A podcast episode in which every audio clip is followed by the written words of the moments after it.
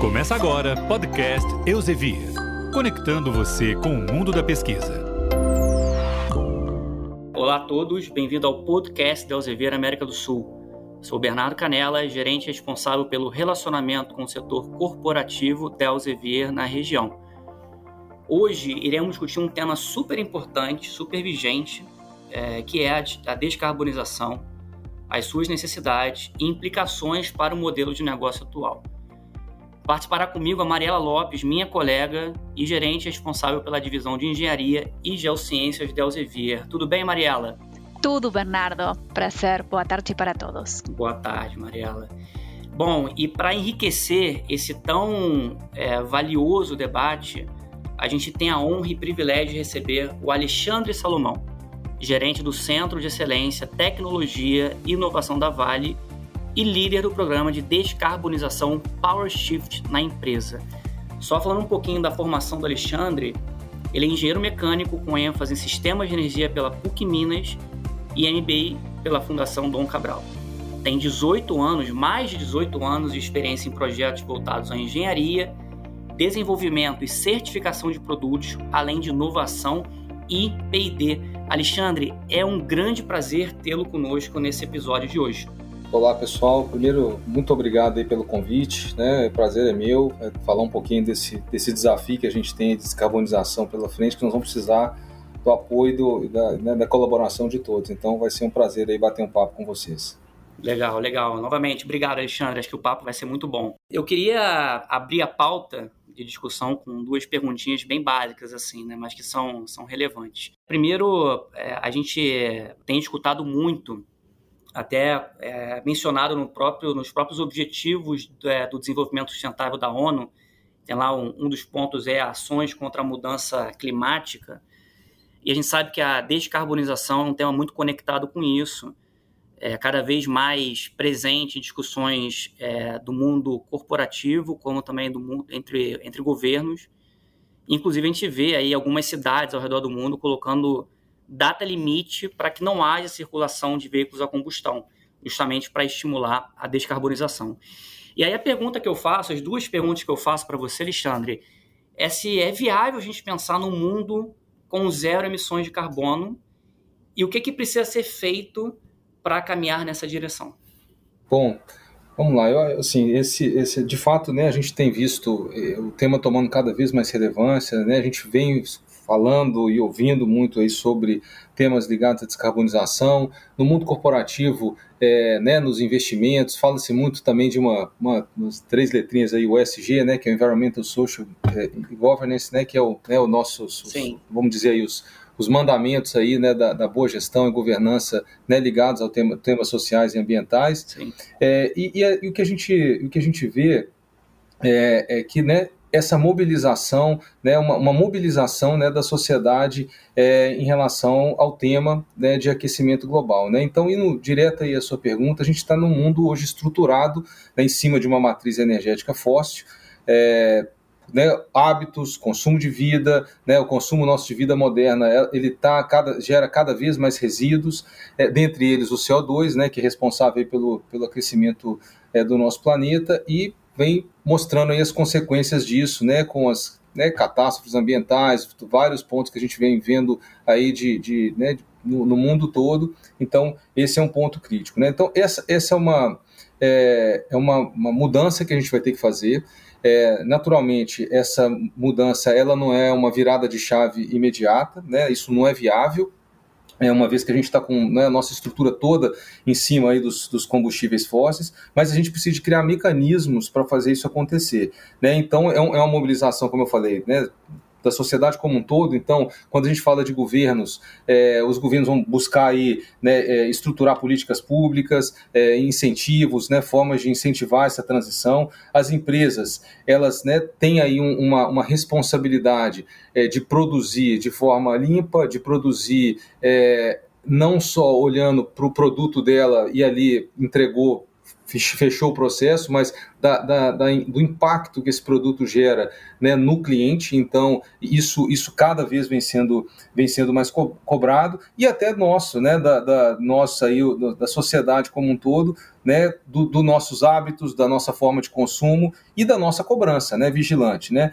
É, né, o, o, relatório aí recente do, né, do IPCC, né, da, da ONU, né, de mudanças do clima, ele destaca né, que é inequívoco. Né, o, o tem uma, uma passagem né, que ele coloca como inequívoco a questão aí das evidências científicas que a gente tem que comprova esse aumento da temperatura na Terra é, e que a gente tem uma janela curta é, de, de mudança né, para fazer essa transição é, porque senão depois fica muito caro e fica ou inviável né, da gente da gente fazer essa transição. A gente pode colocar em risco aí a vida né, nossa, né, do, do, dos seres humanos, né, dos, dos seres vivos aí no planeta. Então esse é um ponto importante essa transição aí respondendo diretamente ela ela ela mais do que possível ela é necessária é, e aí a velocidade que a gente vai colocar nisso vai depender das ações que a gente tomar agora. Né? Então, esse processo precisa começar e começar é, rápido, e por isso eu entendo que essa mobilização, cada vez mais o tema ficando né, nas pautas aí de governos, né, de, de municípios, né, de, de, de empresas, isso ficando cada vez mais relevante. Sim. Obrigada, Alexander, pelos seus comentários em relação à primeira pergunta. Eh, você falou de para que essa transição aconteça, eh, tem um tempo envolvido né, nas indústrias, nas empresas. A segunda pergunta tem justamente a ver com os planos estratégicos dessas empresas. Então, eh, a minha pergunta tem a ver com eh, que as maiorias das indústrias do mundo, de diversos sectores, têm incluído este tema nos planos estratégicos para los próximos años. Para la industria y sus sectores, eh, o que esto altera no modelo de negocio actual do punto de vista da operação e financeiro? Perfeito. É, Mariela, é o seguinte, né, como eu falei no, no, no ponto anterior, assim, é, é uma mudança geral de, de atuação e, consequentemente, é, das empresas em termos de estratégia, né, é, hoje a gente tem cada vez mais, né, no mundo todo, um acesso à informação crescente, as empresas e sociedade, os governos sofrem um escrutínio aí das suas, das suas, é, das suas ações, é, e isso, isso implica naturalmente numa, numa atuação é, necessidade de uma atuação muito mais responsável, é, muito mais transparente de todas as empresas. Então, como o tema é, de descarbonização vem ganhando cada vez mais a, mais esse, esse, né, essa, essa agenda, essa pauta aí das, das empresas, é, é, as organizações também têm, têm adequado seus portfólios, os seus produtos, as suas linhas de produtos para atender esse, esse chamado, essa demanda aí do mundo todo. Né? Quando a gente olha é, né, as, né, a gente divide ali né, os, os escopos né, do que, que a gente está falando de descarbonização, né, escopo, são divididos em três escopos, né, as, as emissões, escopo 1 está relacionado aí às emissões que a empresa, é, na, no processo produtivo dela, né, as emissões relacionadas ao processo produtivo, escopo 2 ao consumo de energia é, para essa produção, e o escopo 3 nas emissões dos nossos dos, é, fornecedores, então a cadeia né, do, né, de entrada e a cadeia né, na, quando você vende o seu produto e ele é aplicado. E aí é que está o ponto, né? Quando a gente olha é, é, né, os, os, os, o portfólio de produtos, né, é, você já tem que preocupar como que esse produto está sendo, tá sendo utilizado pelo seu, pelo seu cliente. Né? No caso da Vale, especificamente, a gente tem os, os minérios aí, né, de de alto teor ganhando cada vez mais relevância, porque eles vão, vão emitir menos na hora aí da produção do aço.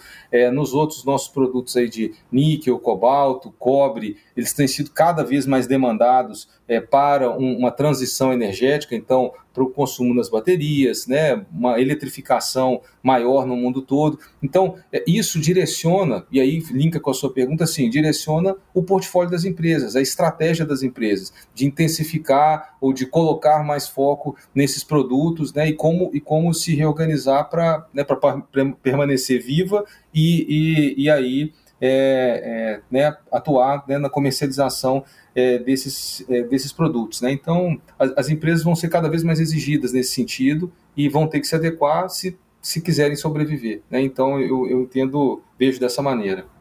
Ótimo, ótimo é, contexto, Alexandre. Inclusive, é, quando você fala muito dessa da pressão, digamos assim, vindo pela demanda, né, e que de certa forma faz que muitas organizações tenham que adequar o seu portfólio, que é o que, que você comentou, é, e até com, com, com, com, exemplos aí mais práticos no caso da Vale, é, a, gente, a gente fica é, curioso para saber na sua realidade, assim, o que, quais são os estudos, parcerias com outras empresas e ações que estão sendo feitas nessa direção, né, de reduzir emissão de carbono. A gente sabe, inclusive, no plano estratégico da Vale, que é divulgado, está no próprio site da companhia, existe um plano de reduzir 33% de emissões de CO2 até 2030 e utilizar 100% de energia renovável até 2025, se não estou equivocado. Então, é, como que a Vale, nessa pressão por demanda, adequação por portfólio, o que que dentro aí do, da sua estratégia de, do time de Power Shift tem sido feito? Não, perfeito. É, é, é então, alinhado aí até a, né, a, última pergunta, então, como que a empresa vem adequando a sua estratégia né, de atuação e de, e de, e de desenvolvimento também, né? É, é, isso está refletindo também no, no movimento que a gente vai fazer. A Vale, é, em 2019, foi né, pioneira aí na, em, em, alinhada aí ao Acordo de Paris, né, em definir uma meta pública de redução de emissão de escopo 1 e 2, então, que são os 33% que você mencionou, então a gente tem que reduzir 33% das nossas emissões, baseado né, no, ano, no ano de 2017, que foi o ano de referência, é, isso a gente tem que fazer até 2030 e vamos ser carbono neutro é, em 2050.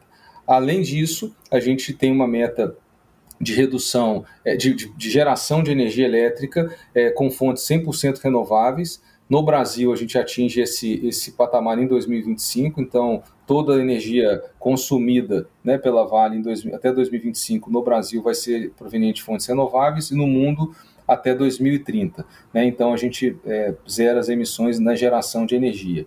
É, e a gente fez uma, um, um movimento é, assim também usado né, é, em, um ano, em 2020 é, que foi de assumir uma meta de escopo 3, que eu falei lá atrás, anteriormente, que era que é sobre o, o as emissões dos nossos clientes. Nós assumimos uma meta de reduzir 15% é, das emissões dos nossos clientes, quer dizer, estar com eles, então, por meio de portfólio de produtos, por meio de iniciativas conjuntas, parcerias, de reduzir as emissões nos clientes. Né? Então, é, esse, é um, esse é um ponto, é um ponto é, aí de destaque. É, isso, né, como uma estratégia da empresa, especialmente aí na, na, mudança da matriz energética, nós estruturamos o programa é, Power Shift. Então, como eu falei, né, são iniciativas de redução de emissão. Então, a gente tem aí o projeto Sol do Cerrado, né, que entra em operação aí no, ano, no próximo ano. É um projeto de energia solar, é, talvez um dos, dos maiores aí da América Latina é, vão, vão gerar aí 193 megawatt médio. Ele, só ele, só esse projeto sozinho, ele vai ser responsável por cerca de 13% das nossa, do nosso do nosso né, consumo energético aí em, em, 2000 e, em 2025. Né?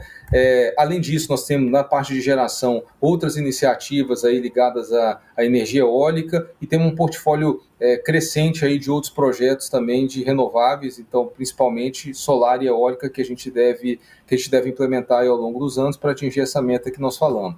Isso no lado da geração. Né? No lado da, da, da, da da, da nossa cadeia produtiva. Então, quando a gente fala mina, ferrovia, pelotização, processos metalúrgicos, né, é, que tem a, a, maior representatividade, quando a gente vai para o tema de mina, por exemplo, que representa aí cerca de 15% das nossas emissões hoje, é, a gente vem já, esse ano vamos ter um teste de caminhão elétrico, né, de pequeno porte, então vai ser o primeiro caminhão elétrico rodando na nossa operação. É, oh, que legal. É, vamos, vamos, já vamos ter isso esse ano.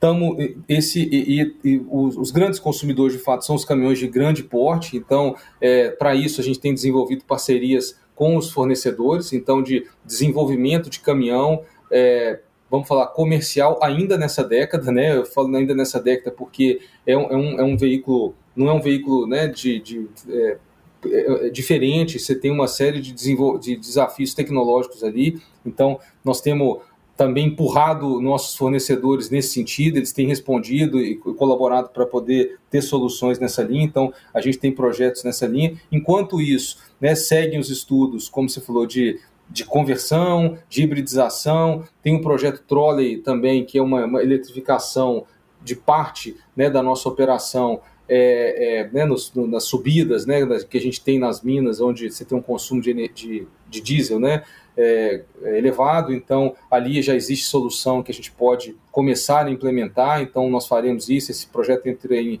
em operação é, já né, comercial já no ano de 2020, né, 23, no início do ano que vem, então isso na mina. Né, na, na parte de ferrovia, também um, um foco prioritário é aí a substituição do diesel por eletricidade, então eletrificação. Nós já testamos uma locomotiva elétrica, foi uma das primeiras aí na mineração, foi a primeira, se não na, rodar na mineração. A gente testou ela primeiro, vamos falar, num piloto, né, que foi o nosso pátio lá em, em Vitória, no, no, Porto de Tubarão.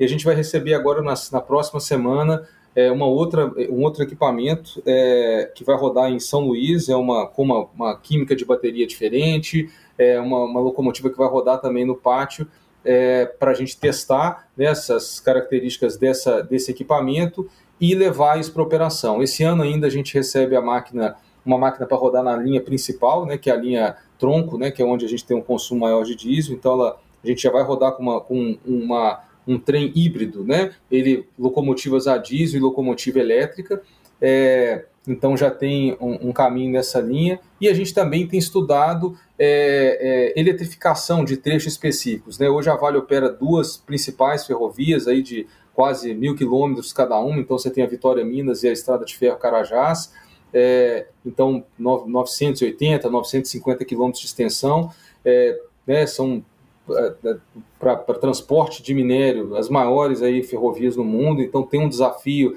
ali da, de toda a, a né, geografia, de toda, né, de, da, da, operação mesmo dessa, dessas, dessas ferrovias. Então, a gente tem buscado estudos daí para poder eletrificar trechos específicos e dispositivos para a gente conseguir fazer uma transição, que vai lá na primeira pergunta que você me fez da viabilidade. Então, como é que a gente faz essa transição também de forma viável é, é, e, e, e começa já a reduzir as emissões?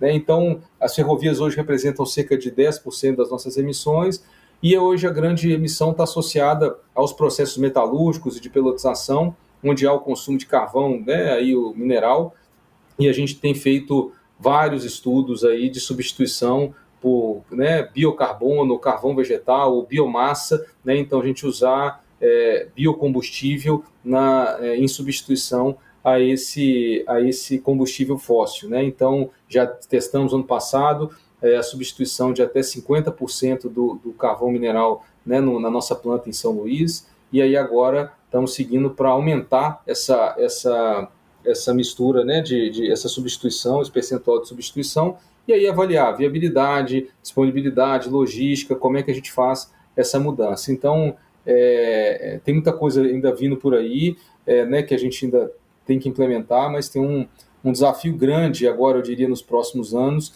que é de a gente amadurecer essas nossas opções é, e preparar já a parte de engenharia para começar uma, um rollout, uma implementação é, é mais, mais significativa a partir de 25. Então a gente está numa fase muito ainda de, de teste, de, de parcerias né, com outros com outros OEMs, com, outros, com outras empresas, para poder acelerar esse aprendizado, acelerar as opções e aí conseguir é, ter uma, uma resposta e um caminho para a gente seguir aí na descarbonização.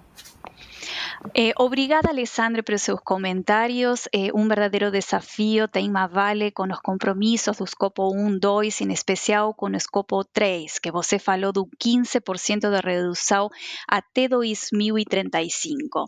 E você complementou a sua resposta com temas que têm a ver com eh, projetos de pesquisa e desenvolvimento eh, e também que têm a ver com infraestrutura, que a mineração é bem dependente eh, da infraestrutura infraestrutura que é sensível a cambios climáticos. A minha pergunta tem a ver com a produção científica, né? Atualmente, apenas 5% de toda a produção científica mundial é voltada ao net zero, o que indica um espaço para evolução nos estudos desta área. Qual a importância de analisar conteúdo científico para o dia a dia de seu time e como os centros de inovação, como parques tecnológicos ou institutos produtos de innovación do SENAI podrían ser incentivados a contribuir en estudios nesta área? Bem, Mariela, é, o conteúdo científico ele é chave nesse processo. Como eu falei na, anteriormente, a gente tem um desafio de acelerar, de amadurecer as opções tecnológicas que a gente tem hoje para descarbonização.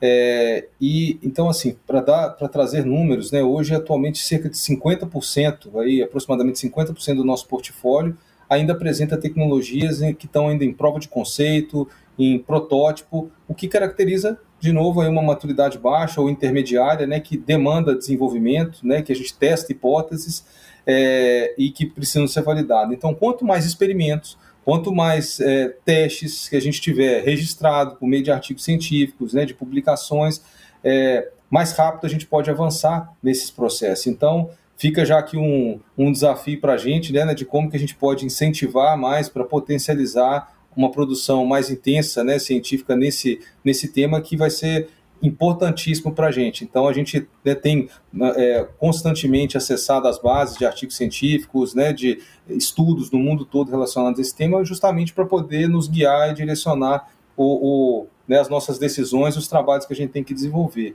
É, isso do lado da produção científica. Né? O, a segunda parte da sua pergunta, em relação aos parques tecnológicos, ao, aos institutos de pesquisa, é, também é uma, uma, uma, um instrumento chave aí nesse, nesse processo.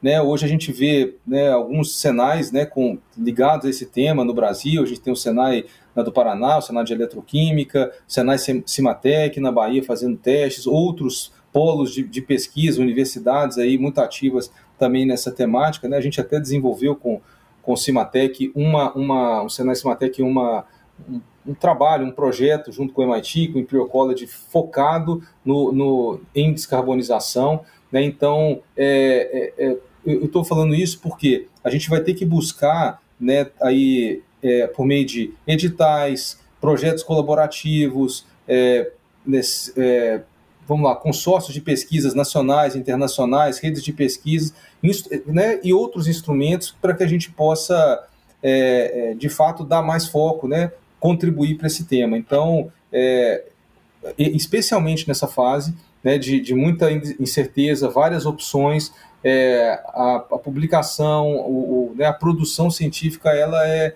é fundamental né, para ajudar a gente nesse, nessa transição e nessa, e nessa né, na informação e na tomada de decisão. Então, a gente precisa de buscar meios e está aqui o, um desafio conjunto, já coloca à disposição, que a gente é, tem todo o interesse em incentivar e fazer com que isso avance aí né, mais rápido.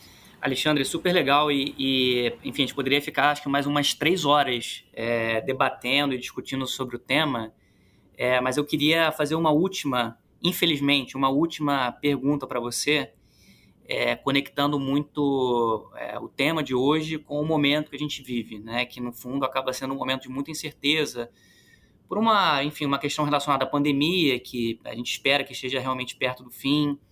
É, a gente é, tem uma triste guerra acontecendo na, na Europa, que, é, enfim, é, toda a questão humanitária, né, mas também traz muitas implicações para uma, toda uma cadeia de, de, de abastecimento global. Né? É, e, por outro lado, a gente vê uma esperança de uma nova era de commodities, principalmente minério de ferro, e isso é importante para o Brasil, né, como um grande produtor de commodities como somos. É, mas nesse, nesse cenário, um tanto quanto incerto, como disse na, no, início, é, isso pode impactar os planos é, de descarbonização de muitas empresas? Como é que, como é que, você, como é que você vê esse contexto? Bem, é, de fato, né, toda essa cada vez fica mais difícil, né, com a velocidade com que as, as, as coisas, né, acontecem no mundo, né, as, as decisões ficam tornam-se cada vez mais complexas, multivariáveis e, e, isso isso não é diferente, né? Então, dado uma realidade é, que ninguém esperava aí, né, relacionada a uma, uma pandemia dessa, uma pandemia, né, escala global, uma uma e agora é uma guerra, isso traz para a gente uma uma uma maior dificuldade, sem dúvida, é, para especialmente para tomada de decisões, né? É, é, como eu falei lá no início, a gente, o, quando a gente fala de mudanças climáticas, é, isso é um caminho sem volta, a gente não tem opção. Esse é uma, essa é uma, uma, uma transição necessária e que nós vamos ter que fazer. É, uma, uma, um ambiente é, como o que a gente está vivendo traz mais complexidade. Então, você tem mais incerteza, você tem custos aí de, dos combustíveis ou das alternativas mudando muito, né, escassez de alguns, miné de alguns minérios ou de, de algumas matérias-primas. Então, isso traz mais complexidade. É, e aí o tempo vai falar se isso é pontual, se isso é, é perene, então como é que isso, como é que isso vai se adequar, e isso é, é implica na nossa, na nossa decisão. Né? De toda forma, então assim, até trazendo um exemplo, né, recente, a gente estava conversando com o OIM, uhum. que, né, um fornecedor nosso, ele estava colocando isso de forma muito clara, que ele tá, eles estão é, literalmente adquirindo praticamente né, partes de várias tecnologias, porque eles como não sabem ainda para que caminho ou que rota tecnológica será preferencial, eles estão fazendo isso, adquirindo várias e é uma estratégia, né? Então, só que nem todo mundo pode fazer isso, nem todo mundo né, tem, tem essa mesma estratégia. Então, assim, isso mostra que existe ainda uma, uma incerteza né, nesses caminhos aí a serem seguidos. É, as empresas já estão adotando roadmaps, assim como a gente tem um caminho já preferencial, opções, projetos sendo amadurecidos, então, já que são possíveis de serem executados para a gente poder descarbonizar, então nós estamos seguindo esse caminho, mas a gente está numa jornada, é, é, e a gente recentemente tivemos aí com os nossos pares aí projetos conjuntos, né? É, nós estamos numa jornada de, de fato de colaboração é, o nossa, nossa, nós não estamos competindo, é, né, sustentabilidade, eu sempre falo, sustentabilidade não é uma agenda competitiva, é, então ela permite essa colaboração entre é, empresas do mesmo setor, né, nós estamos tendo uma, nós estamos competindo contra o tempo, né, então a gente precisa realmente de estabelecer um, um formato aí, né, de, de, de colaboração, de aprendizado, de abertura, é, para poder acelerar né, os, os, os processos de carbonização e torná-los mais baratos, né, e torná-los viáveis. Né? Então, a gente tendo mais certeza ou de, definindo caminhos preferenciais, isso acelera essa, essa transição, é, deixa mais claro os, os, caminhos que a gente tem que seguir. Então, é, eu vejo, eu sou esperançoso aí que a gente, né, pelos, pelos resultados, pela velocidade com que a gente tem, tem visto é, as empresas se mobilizando, né, é, eu, eu, eu, tenho a esperança que a gente vai de fato conseguir fazer isso. Não vai ser, não vai ser barato, não vai ser fácil, mas é necessário. Então a gente tem que buscar esse tipo de, de é, né, mecanismo, então de colaboração, de mais democratização e, e, e, conhecimento científico, incentivar mais projetos de pesquisa, iniciativas nesse tema, para que a gente consiga, né, aí de fato acelerar esse processo e, e né, um, né, cuidar aí do nosso planeta. Então esse é o, esse é o, o ponto aí principal. Alexandre, olha, como eu disse, poderíamos ficar um longo tempo discutindo, é, sem sombra de dúvida, o debate até aqui foi muito enriquecedor é, para ter um pouco da sua visão sobre, sobre descarbonização, de fato, algumas estratégias da Vale, é, a importância realmente da ciência dentro desse contexto. Então, acho que são alguns pontos assim que eu fiquei que eu anotei aqui no meu caderninho, achei muito muito legal. É, infelizmente a gente tem que encerrar. Eu particularmente é, gostaria de agradecer muito a você, Alexandre, também a, a Mariela por ter apoiado aí na, na condução da pauta e na, nos trâmites de pergunta também. É, então, como eu disse, foi uma conversa super rica, né, e super pertinente para esse momento.